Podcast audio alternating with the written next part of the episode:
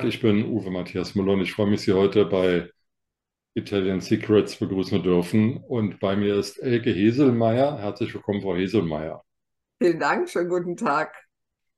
Frau Heselmeier, ich habe eben etwas so gezögert, weil ich jetzt wirklich heute überhaupt nicht weiß, worum es geht. Also ich habe so eine Ahnung, dass es um Weihnachten geht, aber ähm, viel mehr haben Sie mir an Informationen ja nicht zukommen lassen. Worauf dürfen wir uns dann heute freuen?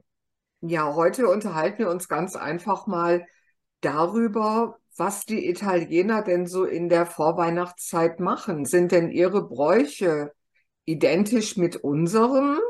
Wir haben ja nächsten Sonntag den Totensonntag und dann geht's da richtig los. Dann sind wir ja schon nach dem Totensonntag in der Adventszeit. Eine Woche später ist der erste Advent.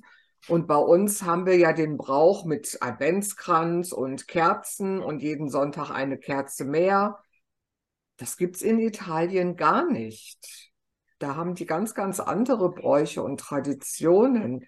Nur kann man das jetzt, wie wir das in Deutschland haben, von Nord nach Süd mit dem Adventskranz. Das ist ja wirklich in ganz Deutschland so eine Tradition. Aber sowas gibt es so in Italien gar nicht, weil die ganzen Traditionen, die sind so dermaßen regionsabhängig, familienabhängig. Also es gibt wirklich nicht den einen Brauch, die eine Tradition von Nord nach Süditalien. Darf ich da kurz einhaken, bevor wir weiter über Weihnachten Ja, reden? Sie leben ja in Hessen, kommen aber aus einer ganz anderen Gegend in Deutschland, wie ich weiß. Ich genau. lebe völlig woanders, als ich geboren bin, ähm, fühle mich aber ja so ein bisschen als Berliner, aber letztlich doch irgendwie als Deutscher, also wenn ich schon ein Land da benennen muss. Ähm, wie ist denn das in Italien? Ist man da Lombarde oder ist man da Italiener? Ist man Toskaner? Sagt man Toskaner?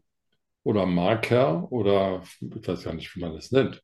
Oder ist man Italiener? Hat, gibt es da so ein italienisches Nationalbewusstsein in dem Sinne, dass man sich eben dem gesamten Land angehörig fühlt oder fühlt man sich seinem, seiner Region zugehörig?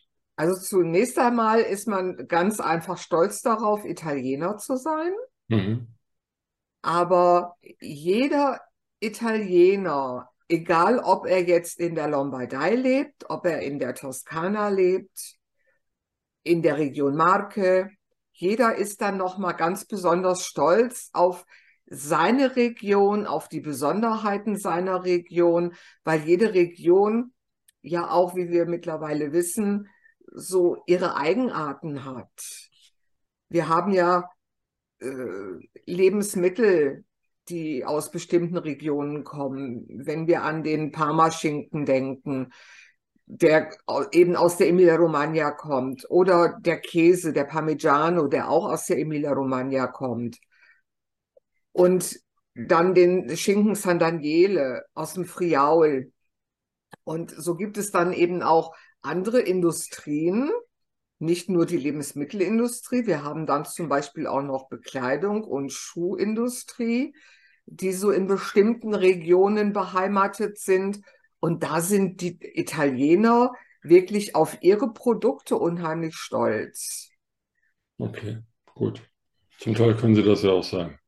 Zum großen Teil. Absolut, absolut, ja, ja. Ich meine, sie sind ja auch sehr, sehr kreativ, wie wir mittlerweile gelernt haben. Das sehen wir immer wieder in der Mode, das sehen wir bei den Schuhen, das sehen wir aber auch durchaus bei den Möbeln.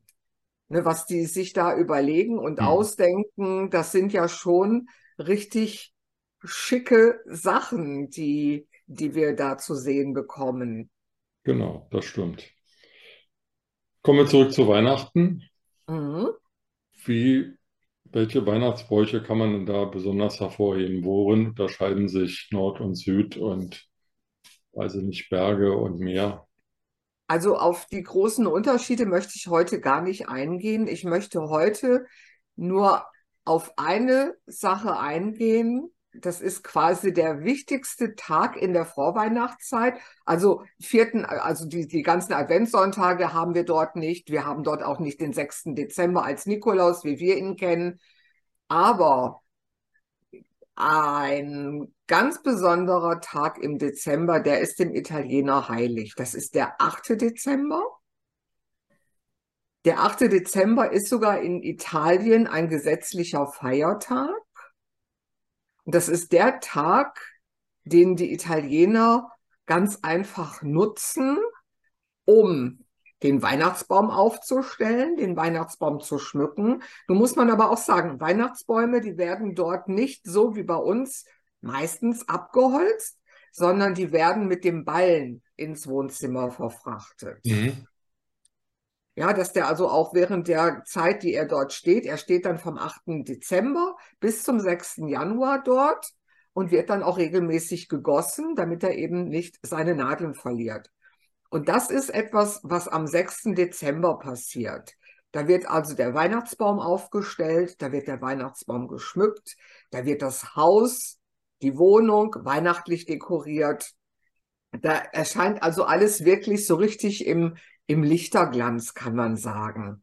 Und bei den meisten Familien werden auch am 8. Dezember schon die Krippen aufgestellt. Das ist auch etwas, was dem Italiener sehr, sehr wichtig ist. Nur das Jesukind, das wird noch nicht hineingelegt, das kommt erst am 24. Dezember in die Krippe. Das ist nett. Ja. Bei uns ist es ja mit den Weihnachtsbäumen so, dass sie irgendwann abgeholt werden, dann werden die vor die Tür gelegt oder man schafft die selber zum Wertstoffhof, äh, wenn das nicht anders organisiert ist.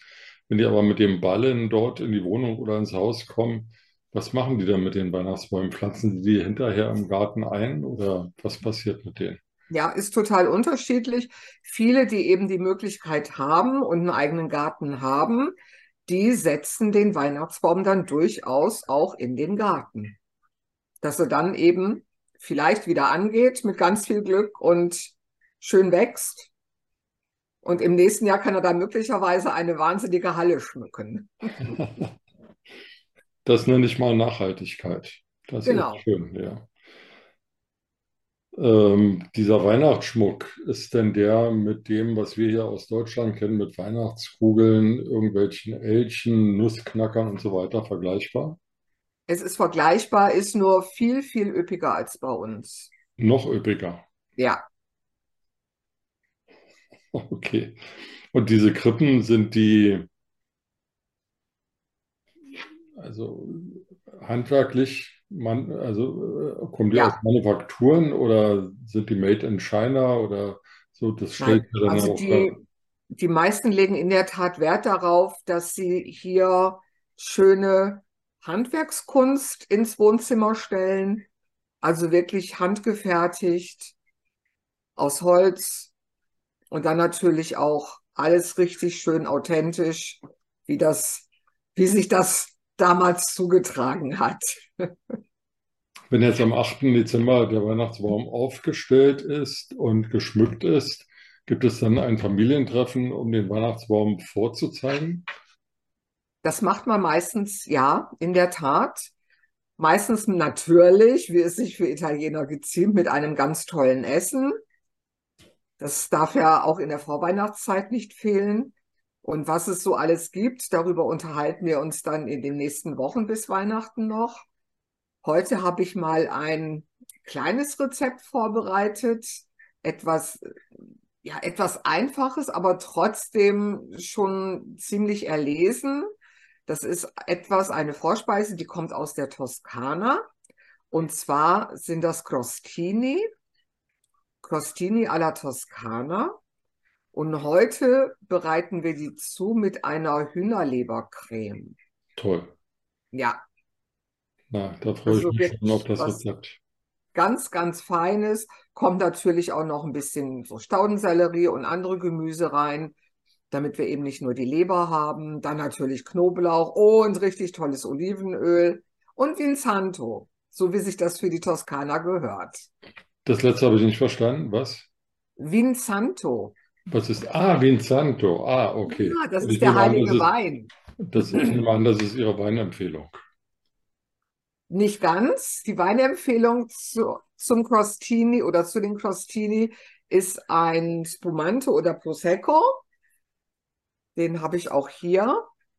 Den wir aber nicht nur zu den Crostini genießen können, dürfen, sollten, sondern durchaus auch zum ganzen Menü bis hin zum Dessert.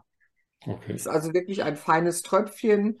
Und diese Crostini alla Toscana, die gibt es mit verschiedenen Cremes. Heute, wie gesagt, die Hühnerlebercreme. Nächste Woche machen wir das mit Steinpilzcreme und Olivenpaste. Und wenn wir dann diese drei verschiedenen anbieten können, dann haben wir auch eine schöne Auswahl für unsere Gäste. Toll. Super. Dazu einen schönen Prosecco, da brauchen wir doch nichts weiter. Da können wir schön quatschen und uns unterhalten über Gott und die Welt. über Gott in Italien, Italian Secret Zeit mit Elke Hesel. Genau. Vielen Dank für heute. Bis dann. Danke auch. Ciao, Ciao. presto.